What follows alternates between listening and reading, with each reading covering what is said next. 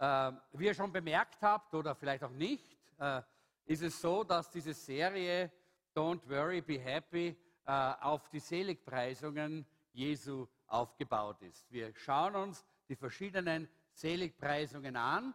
Äh, die Seligpreisungen heißen ja auch Glückseligpreisungen oder glücklich ist, wer dieses und jenes tut oder so oder so ist. Deshalb, don't worry, be happy, weil wir glauben, dass wir, wenn wir nach diesen Seligpreisungen leben, die wir in Matthäus Kapitel 5 finden, dass wir dann auch den Weg finden dorthin, dass wir nicht in Sorge, nicht in Problemen im, äh, drinnen stecken, sondern dass wir wirklich ein Leben in Glückseligkeit, in Freude, äh, in Geborgenheit und in Frieden leben können. Heute ist ja der vorletzte Teil, der Teil Nummer 5 und nächsten Samstag schließt Pastor Jeanette mit dem Thema glücklich von innen nach außen ab. Das ist das Ende dann, der, der, der letzte Teil. Glücklich von innen nach außen. Aber wie gesagt, heute geht es um, du kriegst, was du gibst. Äh, wenn wir diese Seligpreisungen anschauen, dann äh, lest sie mal immer wieder mal äh, so ganz durch, dann seht ihr, äh, dass vier davon äh, sich äh, beschäftigen mit unserer Beziehung mit, zu Gott. Und vier von ihnen beschäftigen sich mit unserer Beziehung untereinander.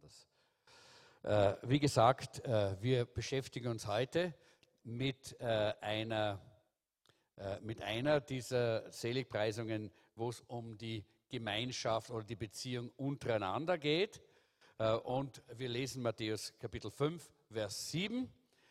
Ihr könnt in euren Mitschriften heute mitlesen. Ich habe heute keine PowerPoint machen können, war ein bisschen zu stressig. Wir sind ja gerade aus der, gestern Abend aus der äh, Gemeindefreizeit aus Kroatien zurückgekommen. Matthäus 5, Vers 7, glücklich sind, die Barmherzigkeit üben, denn sie werden Barmherzigkeit erfahren. Jesus sagt, du kriegst, was du gibst. Das ist das Gesetz des direkten Rückflusses. Äh, heutzutage wird ja enorm viel Werbung gemacht mit Investitionen äh, und mit, äh, mit Anleihen und mit investiere hier und dort äh, und kaufe die Anleihe und diese Aktie und du bekommst einen direkten Rückfluss.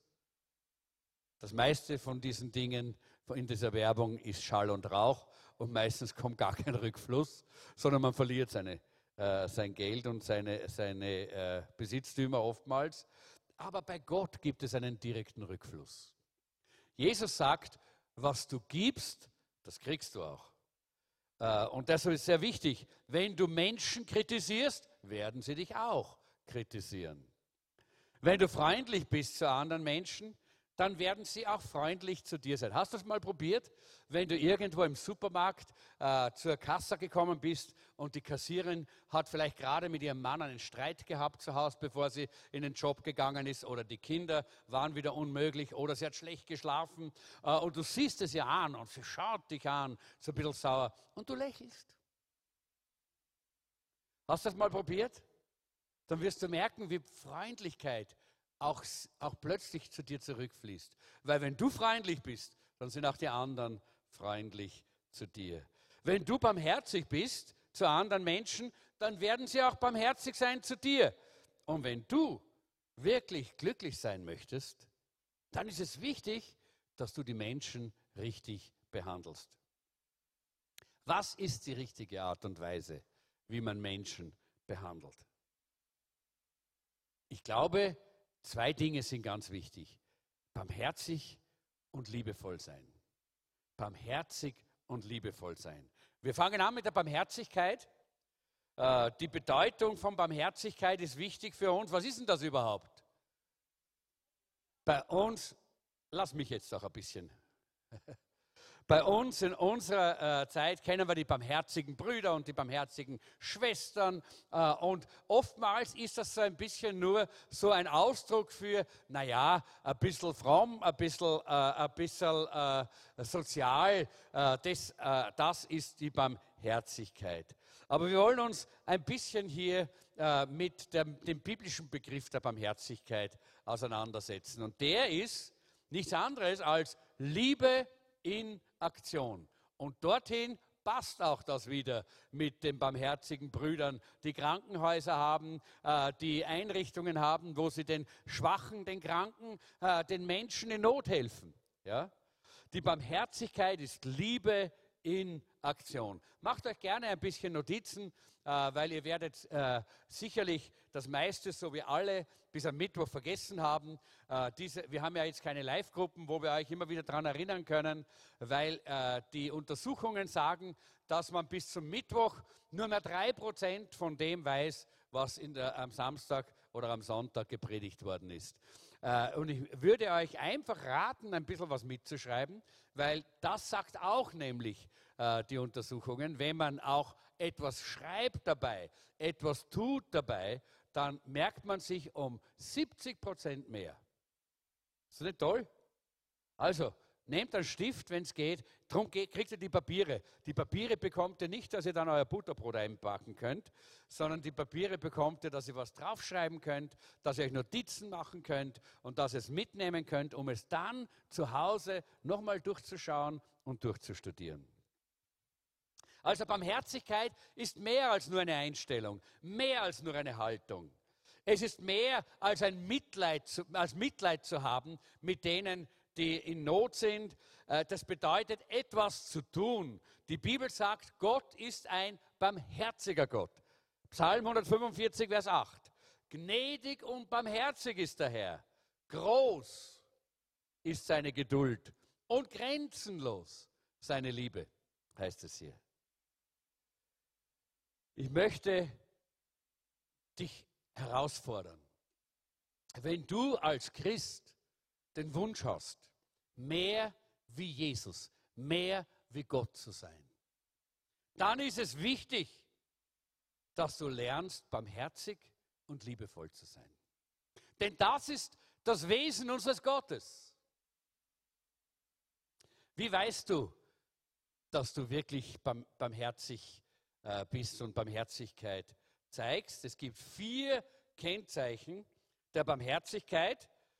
Und wenn du die siehst, dann wirst du selber merken, wo, wo es bei dir happert und wo es bei dir so ist, dass man sagen kann, ja, ich bin bis zu einem gewissen Grad schon eine äh, barmherzige Person, jemand, der Barmherzigkeit ausübt.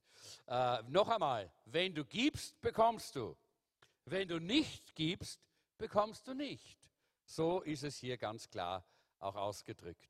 So, das ist ein bisschen über die Bedeutung von Barmherzigkeit. Und jetzt schauen wir uns die vier Kennzeichen der Barmherzigkeit an. Das erste, wenn ich barmherzig bin, habe ich Geduld mit den Sonderbaren. Sonderbare Menschen gibt es immer, oder? Es gibt immer ein paar, die sind so ein bisschen komische Typen, äh, die sind so ein bisschen, ja, einfach, ja, mühsam, mühsam, oder? In jeder Live-Gruppe gibt es so jemanden, oder? Äh, Live-Gruppenleiter, die äh, äh, können jetzt wahrscheinlich, die, ich sehe einige nicken, ja, äh, aber ich würde einfach sagen, im Leben von jedem Menschen gibt es solche. Bei manchen ist es die Tante oder der Onkel äh, oder irgendein wei weit entfernter Cousin, manchmal ist es sogar Vielleicht sogar der eigene Bruder oder sind es. Was? Danke. Geht's wieder? Leichter so, ja, weil ich brauche immer die Hände zum Reden. Danke. Ich spreche viel leichter, wenn ich meine Hände habe. Gut. Äh, und jeder von uns hat solche, ich möchte sagen, komische Typen, müssen nicht immer komische Typen sein, aber einfach sonderbare Menschen, die ein bisschen aus der, aus der Reihe tanzen und aus der Rolle fallen. Äh, liebe Leute, die ein gutes Ei sind, aber vielleicht einen kleinen Sprung haben oder so, würde ich sagen. Nicht? Vielleicht kann man das so ausdrücken. Äh, manchmal gibt es ja das. Äh, nicht, äh, einfach so, wo, wo man weiß, da, da, das ist etwas Besonderes. In 1. Thessaloniker 5, Vers 14, da haben wir eine, einen Vorschlag, wie wir mit denen umgehen sollen. Da heißt es, macht den Ängstlichen Mut Geht behutsam mit den Schwachen um. Geht behutsam mit den Schwachen um und habt mit allen Geduld. Frage, bist du mit allen Menschen geduldig? Ich nicht. Und ich sehe, äh, viele schütteln den Kopf. Und es gibt einige, ist, da ist es noch viel schwieriger. Ja? Das sind oftmals diese, äh, im Englischen sagt man peculiar people. Ja? God's peculiar people. Gottes besondere, außerordentliche Menschen. Und mit denen ist es noch schwieriger, geduldig zu sein. Aber die Bibel sagt, habt mit allen Geduld. Und die Bibel sagt, wenn ich barmherzig bin, dann habe ich auch Geduld für alle. Die Frage ist, wie kannst du gerade mit solchen, die vielleicht irgendwie schwierig sind, sonderbar, vielleicht so ein bisschen komische Typen sind, wie kannst du mit denen Geduld haben? Es gibt einen sehr einfachen Weg dorthin. Versuch mal ihren Hintergrund kennenzulernen. Bleib nicht an der Äußerlichkeit, an der Oberflächlichkeit hängen, sondern schau mal, was dahinter steckt. Weil wenn du verstehst, woher diese Person kommt, dann wirst du nicht mehr länger sagen, oh, schau mal, noch, der muss noch so viel, so viel lernen oder die muss noch so weit kommen, sondern dann wirst du sagen, preis dem Herrn, diese Person ist schon so weit gekommen. Und das macht einen Unterschied. Dann plötzlich merkst du, wie leicht es wird, auch ein bisschen geduldiger zu sein mit solchen Menschen. Weil wenn du durchschaust durch das äußere Benehmen, das manchmal vielleicht un ungut oder unangenehm oder schwierig sein kann, dann siehst du die, den inneren Schmerz, der oftmals da ist.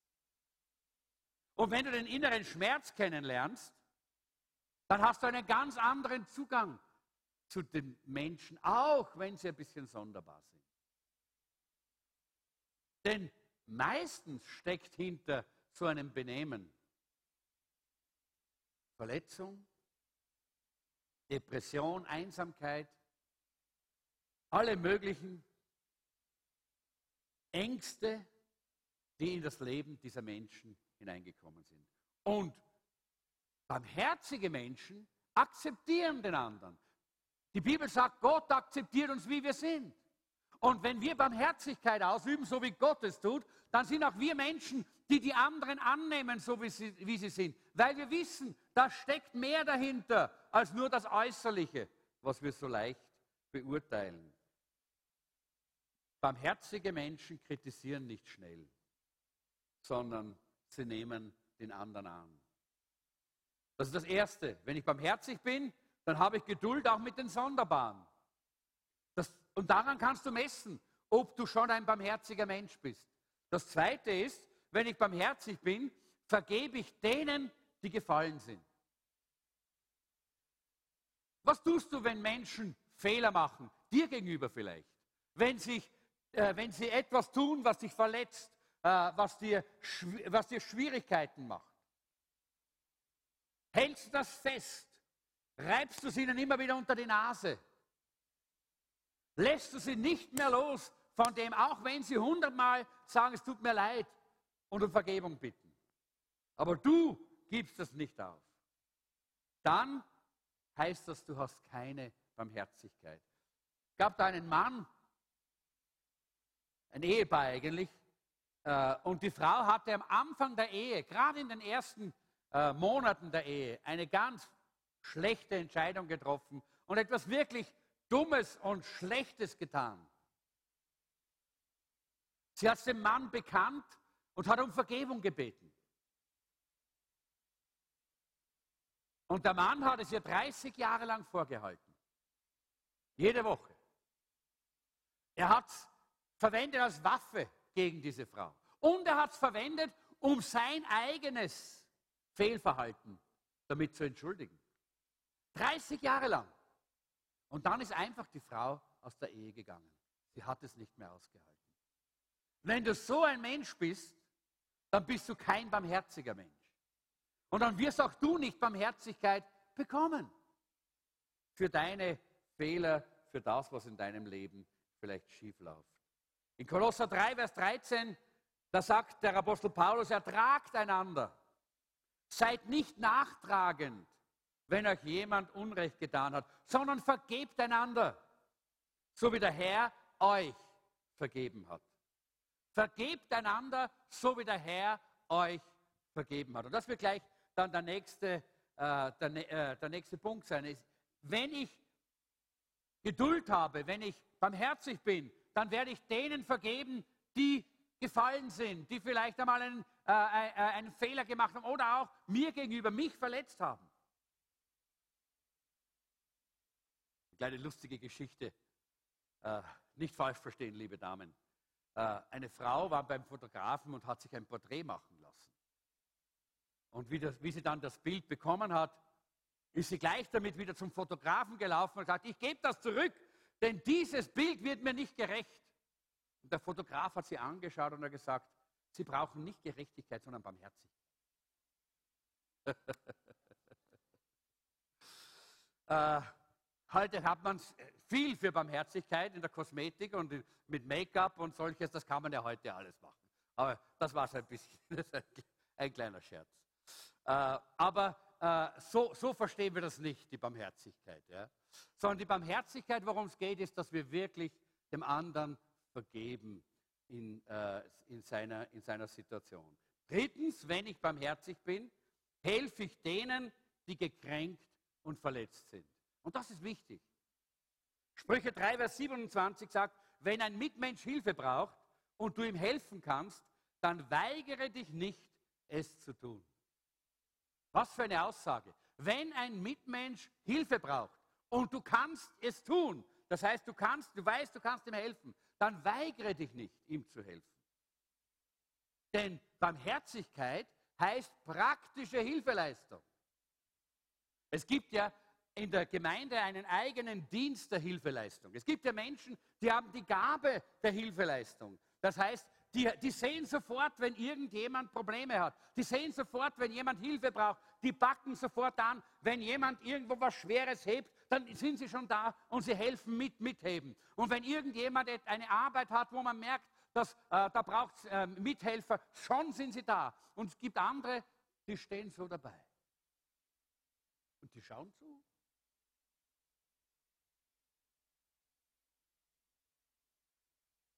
Nummer eins haben die nicht die Gabe der Hilfeleistung, das ist klar.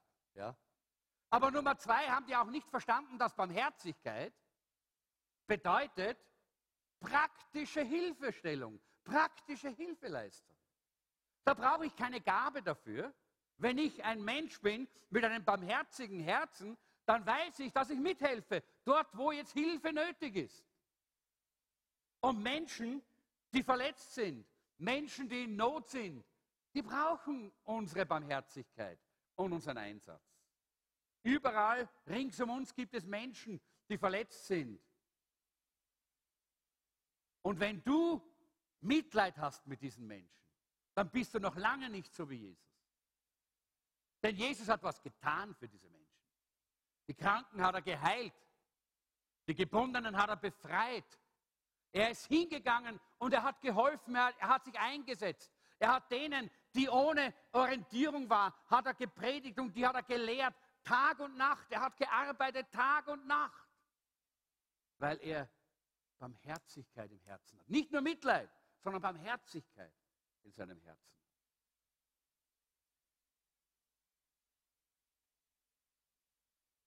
Also wenn ich barmherzig bin, dann helfe ich denen, die gekränkt und verletzt sind. In 1. Johannes 3, 17 und 18 heißt es, angenommen, jemand, der alles besitzt, was er zum Leben braucht, sieht seinen Bruder oder seine Schwester Not leiden.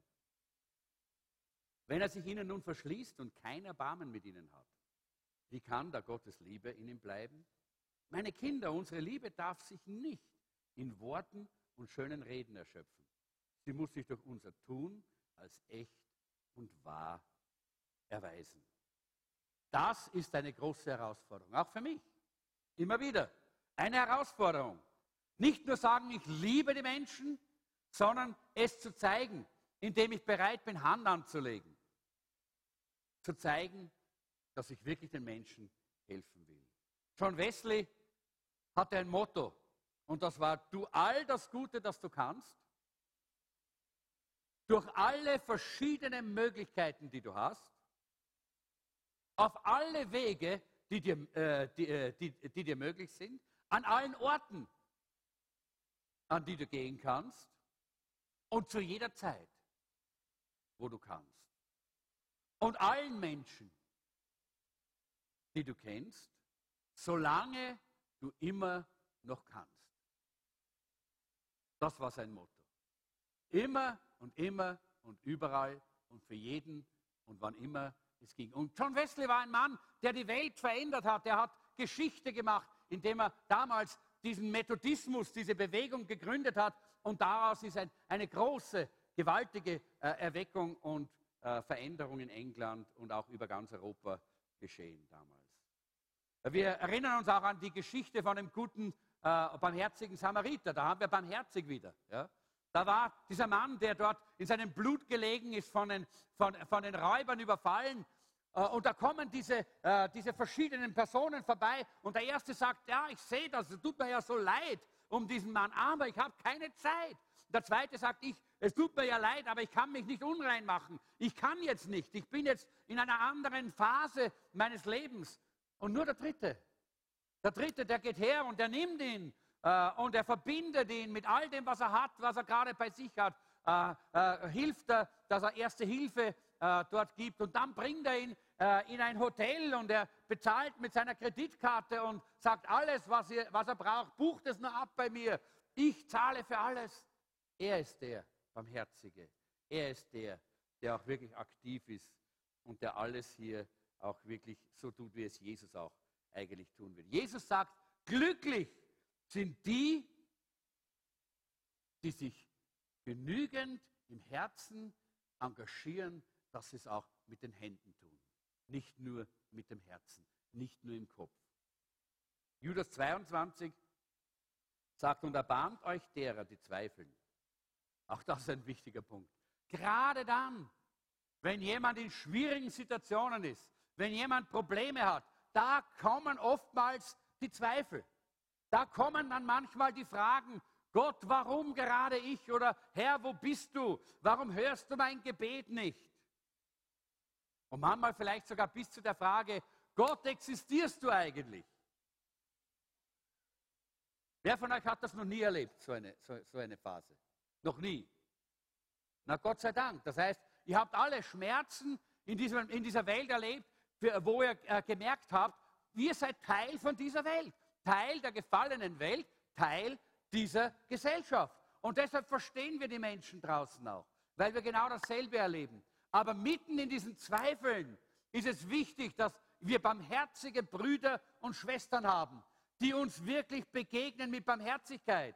Wie, was tun wir dann? Fangen wir an zu diskutieren und zu debattieren und zu, äh, und zu, äh, zu beweisen, dass der Gott eh das alles und Gott sowieso? Das hilft nicht. Oder äh, sagen wir, wenn du jetzt ein ordentlicher Christ wärst, dann hättest du jetzt keine Zweifel.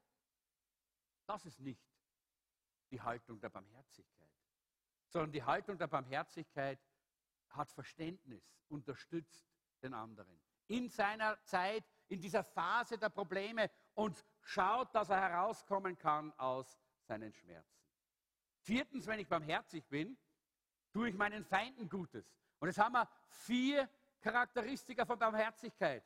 Und jeder von euch kann sich selber beurteilen, wie barmherzig er in seinem Leben auch wirklich ist. Wenn ich barmherzig bin, tue ich meinen Feinden Gutes. Lukas 6, 33 und die Verse 35 bis 36. Warum erwartet ihr von Gott eine Belohnung, wenn ihr nur die gut behandelt, die euch auch gut behandeln? Das auch, tun auch die hartgesottensten Sünder. Liebt eure Feinde, erweist ihnen Gutes, leiht ihnen Geld und macht euch keine Sorgen, weil sie es euch vielleicht nicht wiedergeben werden.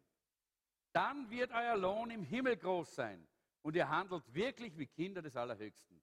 Denn er erweist auch den Undankbaren und den Bösen Gutes.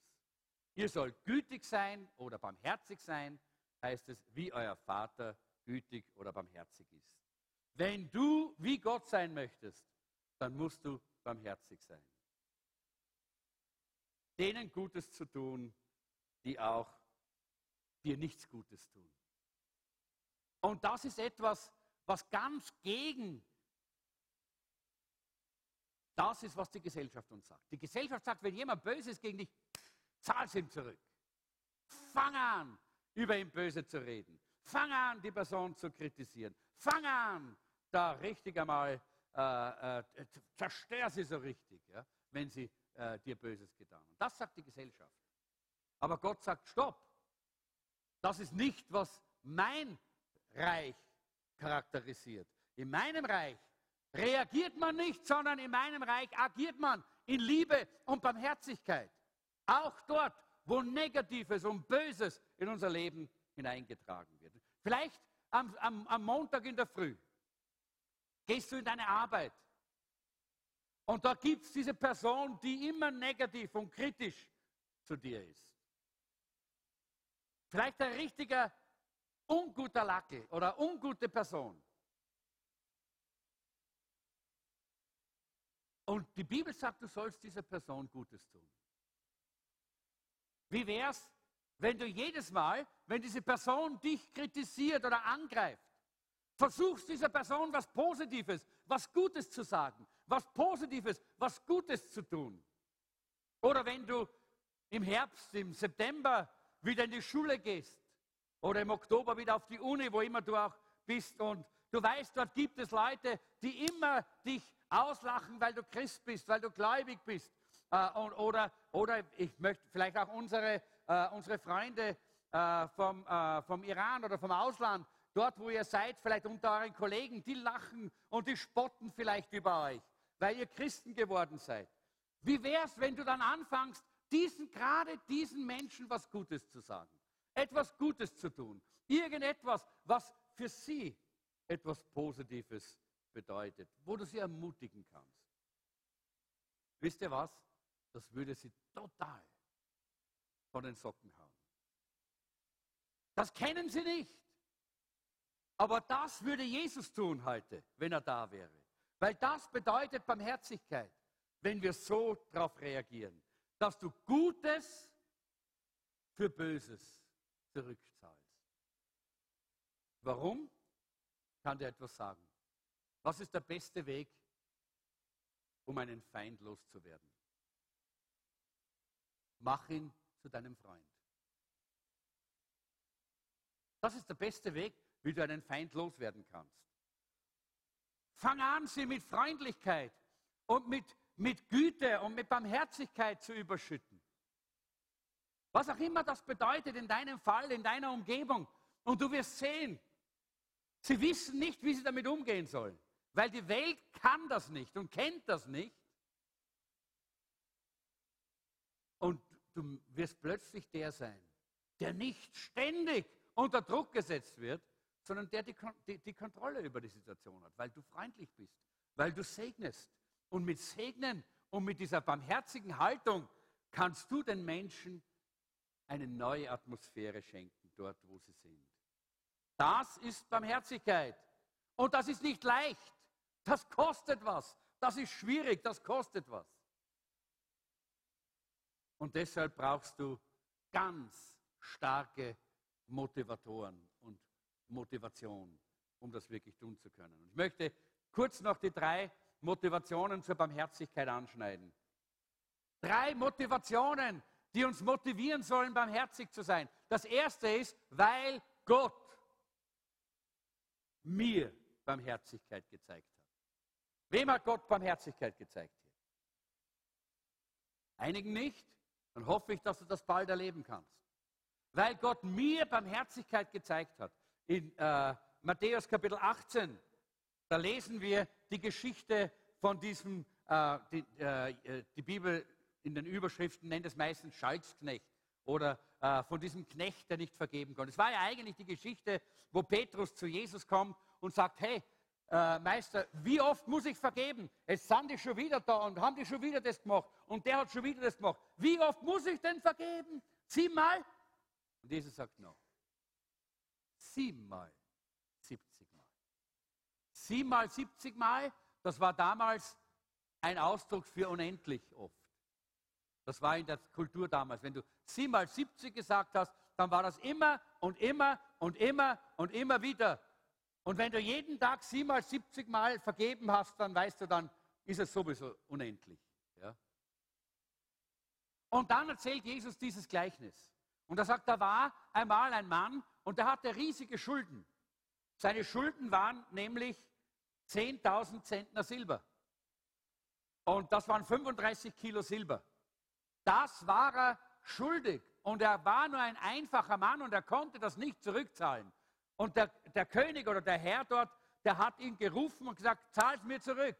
Und er hat gesagt, ich kann nicht, ich kann nicht, ich kann nicht. Und dann hat der König gesagt, gut, dann musst du eben in den, äh, in den, äh, ins Verlies, ins Gefängnis, so lange, bis irgendjemand für dich bezahlt. Weil das ist deine Schuld. Ja? Und er hat gebettelt, gesagt, bitte nicht, bitte äh, tu das nicht. Und dann hat dieser Mann, dieser König, diesem Diener, diesem Knecht, diese 35 Kilo Silber geschenkt, hat gesagt, vergeben, gestrichen, du bist mir nichts mehr schuldig, ich vergebe es dir, ich erlasse es dir. Und dieser, dieser Bursche, der läuft hinaus, momentan glücklich, aber trifft draußen einen anderen Kollegen und dieser Kollege ist ihm 100 Silbergroschen, heißt es, schuldig. Und ich habe mal ausgerechnet, wie viel das ist. Das ist ein Verhältnis von 3000 zu 1. Ja? Das heißt, äh, die, wenn du die, die, äh, die 10 Zentner Silber, diese 35 Kilo Silber, waren mal 3000, also das war eigentlich 30.000 ja, Zentner. Zentner war damals eine Münze. Ja. 30.000 Zentner heißt das, ja, war das vom Wert her 30.000 äh, Mal so viel wie, äh, wie die 100 Silber, Silbergroschen. Äh, und er sieht den, der ihm so ein paar Groschen schuldig ist, und packt den bei der Gurgel und sagt, gib mir mein Geld, gib mir mein Geld. Und der sagt, ich hab's nicht. Tut leid, er zieht seine, seine Hosentaschen raus, sagt, nichts da, nichts da, schau, ich hab nichts, ich hab nichts, tut mir leid. Ja? Aber, aber bitte, gib mir noch ein bisschen Zeit, ich werde es versuchen, so bald wie möglich zurückzuzahlen. Und dieser Knecht, dem alles vergeben worden ist, gibt ihm keine Ruhe, sagt, ich vergebe dir das nicht. Nein, nein, nein, du gehst jetzt in den Turm. Er ruft die Polizei, äh, der, der, Mann, der andere Mann wird verhaftet, wird ins Gefängnis geworfen. Und dann wird dem König das erzählt. Und der König ruft den wieder und sagt, mein lieber Bursche, was hast du dir dabei gedacht? Wo ist dein Herz? Und es heißt hier in, diesem, äh, in dieser, äh, im Vers 33, hättest du dich da nicht auch erbarmen sollen über deinen Mitknecht, wie ich mich über dich erbarmt habe. Und Jesus sagt das, damit uns klar wird, du kriegst nur, was du gibst. Und Jesus sagt dann, und der König hat dann diesen Mann, dem er eigentlich schon Vergebung gegeben hatte, von den, von den Soldaten oder von, der, von den Polizisten ins Gefängnis werfen lassen. Und es heißt dort, er hat gesagt, er kommt ins Gefängnis so lange, bis er seine Schuld bezahlt hat. Sonst konnte er nie, nie wieder bezahlen, weil im Gefängnis hat er kein Geld verdient. Jetzt war er endgültig vom Leben weg. Und Leute, das hat mich immer wieder, das trifft mich immer wieder. Es war ihm schon vergeben, aber er war nicht barmherzig. Er war nicht bereit zu vergeben. Und deshalb, wir bekommen nur, was wir geben. Sonst bekommen wir auch keine Barmherzigkeit.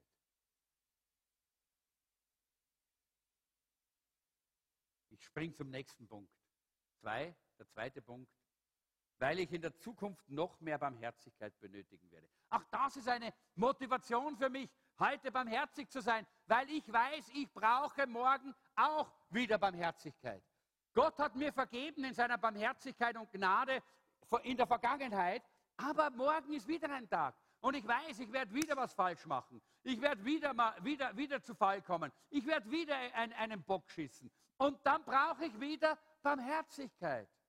Und weil ich weiß, dass ich morgen wieder Barmherzigkeit brauche, motiviert es mich, auch heute barmherzig zu sein. Jakobus 2, Vers 13. Gott wird nämlich kein Erbarmen haben mit dem, der selbst unbarmherzig ist. Er wird das Urteil über ihn sprechen. Wer aber barmherzig ist braucht sich nicht zu fürchten.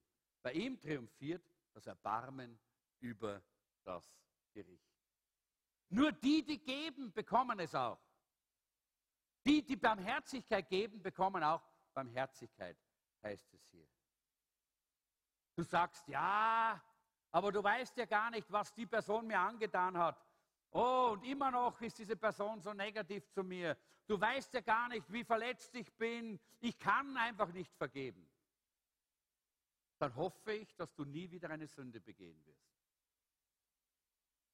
Weil Vergebung und Barmherzigkeit ist eine, keine Einbahnstraße. Das ist eine, ein zwei, zwei, äh, äh eine gegenläufige Fahrbahn. Das heißt, wenn ich nicht gebe, bekomme ich auch nicht.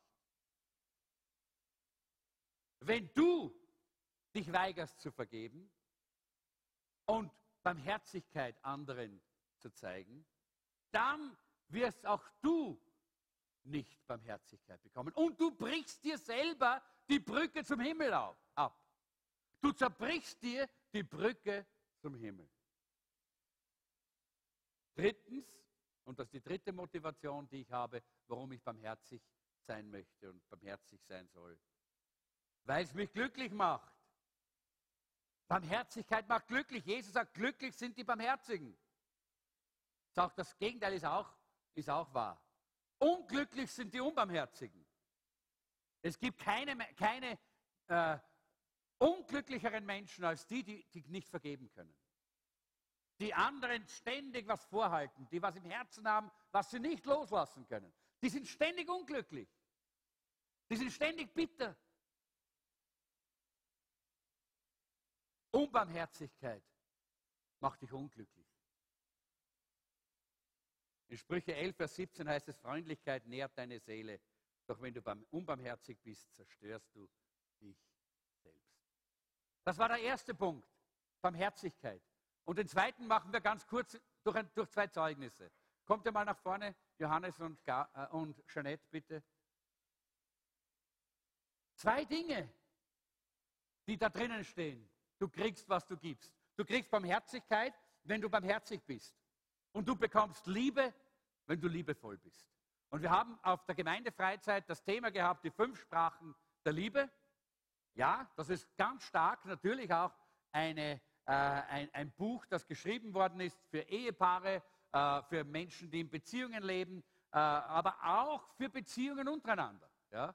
Für Freundschaftsbeziehungen, Beziehungen in der Gemeinde zwischen Brüdern und Schwestern, äh, wo wir das auch mitpraktizieren können.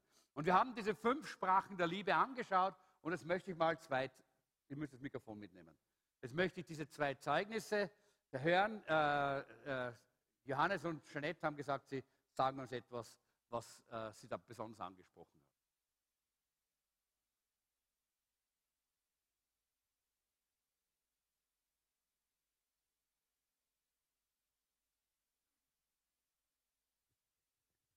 Äh, auf unserer Freizeit haben wir viel Freizeit gehabt, aber auch jeden Morgen, jeden Abend äh, wichtigen äh, Lehre und Input bekommen. Und ähm, es ist um Liebe gegangen und sehr praktisch und, und ich habe viele Tipps mitbekommen, wie ich ähm, meine Liebe besser zeigen kann für meine Frau und meine Kinder. Ähm, und das, das freue ich mich. Ähm, ähm ein, ein, für ein Thema brauche ich auch eure Hilfe. Also die Liebessprache meiner Frau ist Geschenke und ich tue mich da so schwer. Also ich werde auch eure Hilfe brauchen, dann, um die richtigen Geschenke zu finden.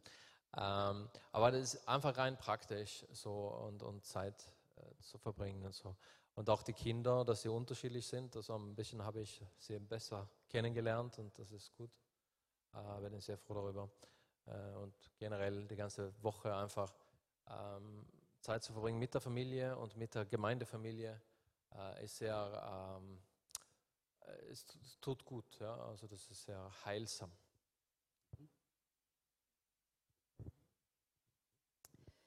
Äh es ging um die fünf Liebe, äh, um die fünf Sprachen der Liebe.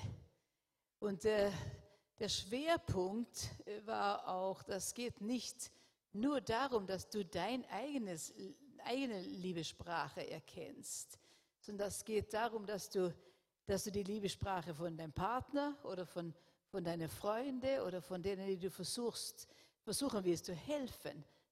Die Sprachen musst du kennenlernen. Und äh, jeden Tag war da andere, andere Arten, wie man, wie man jemandem Liebe zeigen kann. Und für mich das Größte, jedes Mal, wenn ich gelesen habe, gesagt, danke Herr, danke Herr, dass, dass ich von dir lernen kann.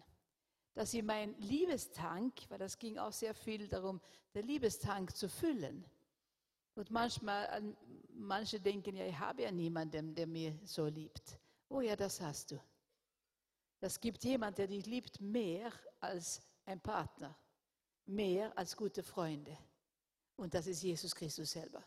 Das ist Gott der Vater, der bereit war, seinen Sohn zu geben, weil er dich so liebt und mich so liebt.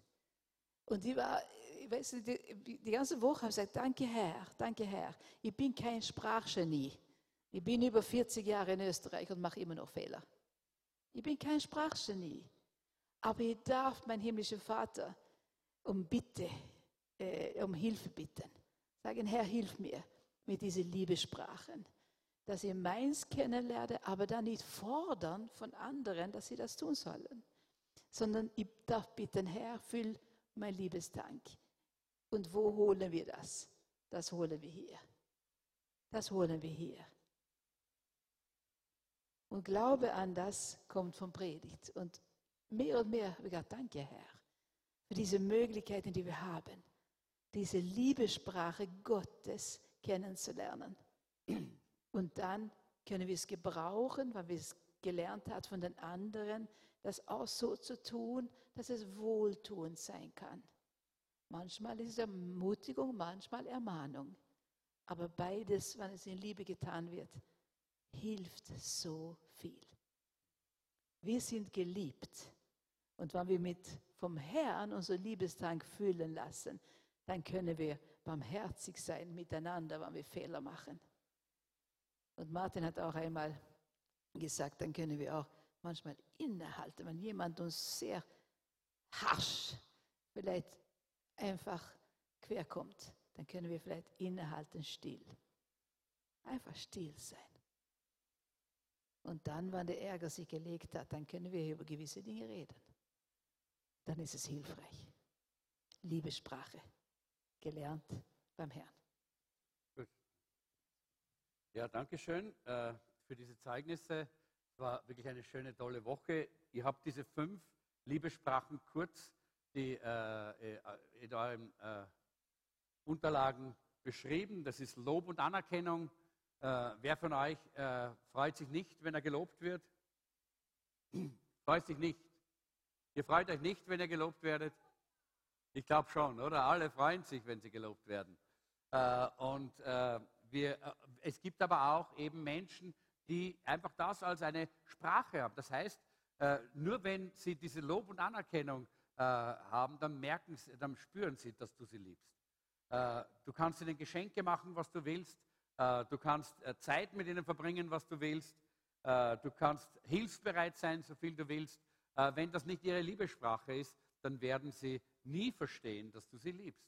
Und deshalb, jeder von uns hat verschiedene, eine verschiedene Sprache, meistens ein bisschen eine Kombination. Äh, und äh, wenn ihr wirklich Interesse habt daran, es gibt da alle möglichen Aus, Ausgaben von diesen Büchern, das kann ich empfehlen. Das heißt, die fünf Sprachen der Liebe für wenig Leser. es gibt natürlich ein ordentliches Buch auch, das ist dick. Ja wenn jemand Interesse hat. Aber das kann zumindest jeder lesen, weil da sind vorwiegend Bilder drin. Ja, ja, äh, und äh, dann auch ein paar so gute Beschreibungen. Also ich würde das auch empfehlen, äh, weil es geht nicht nur um Ehepaare, sondern es geht auch einfach, wie wir umgehen miteinander, wie wir es lernen, anderen zu zeigen, dass wir sie lieben. Auch in der Gemeinde wollen wir einander zeigen, dass wir einander lieben als Brüder und Schwestern, dass wir Familie sind, Familie Gottes. Wie gesagt, es gibt Lob und Anerkennung, es gibt die Zweisamkeit, die Gemeinschaft. Ja, wir freuen uns über Gemeinschaft und das ist schön, aber manche brauchen das. Ja? Es gibt Leute, äh, die, äh, die, die, ziehen sich am liebsten zurück, ja? äh, sind am liebsten alleine und andere, die, die, die, die tauen so richtig auf, wenn viele Leute da sind. Ja? Beides zeigt einen unterschiedlichen Bedarf an Liebessprache. Oder Geschenke. Wie gesagt, ich kann meiner Frau Geschenke machen, so viel ich will. Sie wird deshalb nicht glauben, dass ich sie liebe, weil das nicht ihre Liebessprache ist. Aber wenn ich ihr helfe, die Küche sauber zu machen, wenn ich ihr helfe, dort, wo vielleicht das Türl bei, äh, beim Wohnzimmerkastel so ein bisschen aus, äh, in den Angeln hängt, das zu reparieren, äh, und da, dann weiß sie, ich liebe sie. Ja? Weil ihre Sprache ist die Hilfsbereitschaft. Ja? Äh, und und dann, dann wird sie das auch, dann kann sie das auch hören und sehen und erleben. Und versuchen wir mal ein bisschen mehr auch darüber nachzudenken. Was brauchen die anderen, damit sie wissen, ich liebe sie. Ich liebe dich, ich liebe dich, mein Bruder, ich liebe dich, meine Schwester, auch in der Gemeinde. Natürlich, die Zärtlichkeit ist eher für die Familie gedacht, das ist keine Frage. Da geht es mehr natürlich um das, was in der Familie geschieht. Da wollen wir auch sehr vorsichtig sein, auch ganz besonders äh, und bei, äh, und zwischen Männern und Frauen, äh, zwischen äh, den verschiedenen Geschlechtern, damit wir hier nicht eine falsche, in eine falsche Richtung laufen. Äh, ich möchte schließen damit, dass ich sage, was ganz, ganz am Anfang auch, äh, glaube ich, schon äh, äh, zu, zu, erkennen war. Der Startpunkt, das ist das, was die Jeanette gesagt hat auch. Der Startpunkt, dass du barmherzig sein kannst, ist, dass du selber Barmherzigkeit erlebt hast. Der Startpunkt, dass du lieben kannst, ist, dass du selber geliebt worden bist. Dass du dich lieben lässt. Und wir haben in diesen Tagen auch bei der Freizeit gehört, dass eigentlich das Wichtige ist, dass du ein Leben lebst, in dem du dich von Gott lieben lässt. In dem du einfach das zulässt, dass Gottes Liebe in dein Leben, in dein Herz hineinfließt und dass du von diesem, dieser Liebe erfüllt wirst. Du musst selbst die Liebe und die Barmherzigkeit Gottes erleben. Du kannst niemandem etwas geben, was du nicht selber hast. Du kannst deshalb auch keine Vergebung geben wenn du nicht selber erlebt hast, dass dir vergeben worden ist. Und ich, möchte, ich kann gar nicht diese Predigt schließen, ohne einfach zu fragen, hast du schon Vergebung deiner Schuld und Sünde erlebt? Hast du schon die Barmherzigkeit Gottes in deinem Leben persönlich in Anspruch genommen, dass er dir nicht gibt, was du eigentlich verdienst, nämlich die Strafe. Die Strafe hat er auf sich genommen am Kreuz von Golgatha. Das sagt die Bibel so klar. Er hat alles auf sich genommen. Die ganze Sünde, die ganze Strafe, die ganze Krankheit, damit wir es nicht tun müssen. Das heißt, Barmherzigkeit bedeutet, Gott gibt dir nicht, was du verdienst. Nicht die Strafe, sondern er streckt dir in Liebe seine Hände entgegen. Er will dir Vergebung geben. Er will dich reinigen von deiner Schuld und Sünde. Er will dir ein neues Leben schenken in der Gemeinschaft mit ihm. Die Frage ist, hast du das schon persönlich erlebt?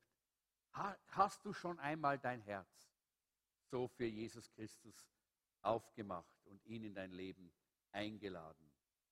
Wenn du das getan hast, dann ist es auch Zeit und wenn du ein Christ bist, jemand, der schon einmal die Barmherzigkeit Gottes angenommen hat, dann ist es notwendig, dass du sagst, bin ich heute ein barmherziger Mensch? Bin ich ein Christ voller Barmherzigkeit und voller Liebe? Und du hast die Kriterien in diesem Blatt. Ich habe es genauso aufgeschrieben. Kannst dich selber prüfen dran. Und wenn du merkst, da fehlt mir so viel, dann kannst du heute sagen, Herr, hilf mir. Hilf mir, dass ich meine Mitmenschen mit deinen Augen sehe, dass ich sie so sehe, wie du sie siehst. Und wenn wir die Menschen sehen, so wie Jesus sie sieht, dann werden wir auch ganz anders mit Geduld, Barmherzigkeit und Liebe auf sie zugehen und auf sie reagieren. Übrigens ganz kurz, das ist so ein kleiner Ausflug, der mir noch eingefallen ist, weil ich weiß, da kommen solche Dinge kommen hier und da mal so als Fragen auf mich zu, als Pastor. Wenn du Schwierigkeiten und Probleme hast mit Lust, dann ist das auch ein Schlüssel. Nämlich statt dass du die Menschen anschaust als Fleisch, nur als Körper, kannst du sagen, Jesus, lass mich die Menschen sehen, so wie du sie siehst. Und dann siehst du die Person und nicht nur den Körper. Dann siehst du die Schönheit der Person. Dann siehst du aber auch die Probleme und die Nöte und du wirst Barmherzigkeit und Liebe in das Leben dieser Menschen hineintragen. Und du wirst sie segnen, anstatt sie abzustoßen oder zu missbrauchen. Deshalb ist die Frage, wie siehst du deine Mitmenschen? Siehst du sie so, wie Jesus sie sieht, weil du schon einmal die Barmherzigkeit und die Liebe Gottes angenommen hast? Lass uns miteinander beten. Nicht, können wir noch ein, ein Lied zum Abschluss dann singen? Wäre schön, wenn ihr noch, noch mal kommen würdet. Aber ich möchte einfach jetzt, dass wir ganz kurz still werden. Schließ mal deine Augen.